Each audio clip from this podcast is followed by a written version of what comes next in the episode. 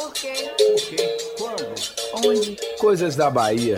A nossa história contada no rádio. Você está pensando que era fácil brincar o carnaval lá em seus primórdios, quando ele era um intrudo? Nada disso, caríssimos. Enquanto nos clubes ou associações a festa era comemorada com o lançamento dos limões de cera, tendo em seu interior perfumes ou água perfumada, nas ruas o bicho pegava. Dentro das bordas de cera iam tudo que era porcaria e nem vou citar aqui. Já havia carnaval no Brasil desde o século XVI, garante os historiadores. Dizem até que foram os padres que trouxeram a baderna para a Bahia, dentre eles o padre Anchieta. Ocorre que Dom Pedro II fez uma viagem para Paris, lá pelos ídolos do século XIX, e tudo muda. O carnaval ganha ares muito mais europeus e começam a desfilar carros alegóricos. Oficialmente é em 1878 que o carnaval vira coisa oficial, e é quando as ruas são tomadas pela pompa, tudo influenciado pelos franceses e não mais pelos venezianos.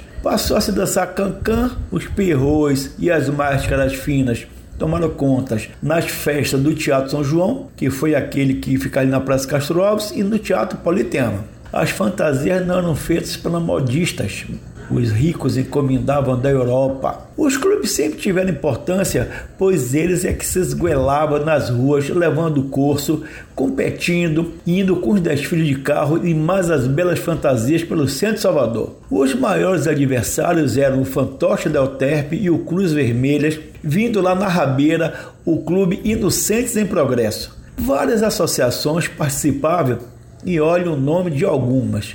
Críticos Carnavalescos, Clube dos Cacetes e Companheiros do Silêncio. No século passado, até os anos 1970, com o surgimento de novos clubes sociais, a elite de Salvador se reunia, cada um querendo fazer o melhor baile de carnaval. O baile vermelho e preto do baiano e o carnaval azulino da Associação Atlética da Bahia eram os mais aguerridos e cada um querendo mostrar sua imponência. Eram somente para associados e convidados especiais e tinham grandes orquestras.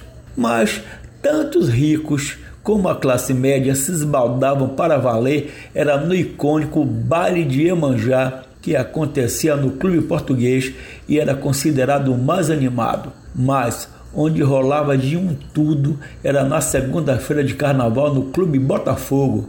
Tudo mudou e hoje os clubes foram engolidos pelas festas de rua, muitos faliram, fechando as portas, como o português, fantoches, Cruz Vermelha, Sul Libanês e outros. E se os padres trouxeram o carnaval para a Bahia, parece que o cão tomou conta. Mas aí é outra história. Sou Jorge Valdo Freitas, escritor jornalista para a Rádio Metrópole.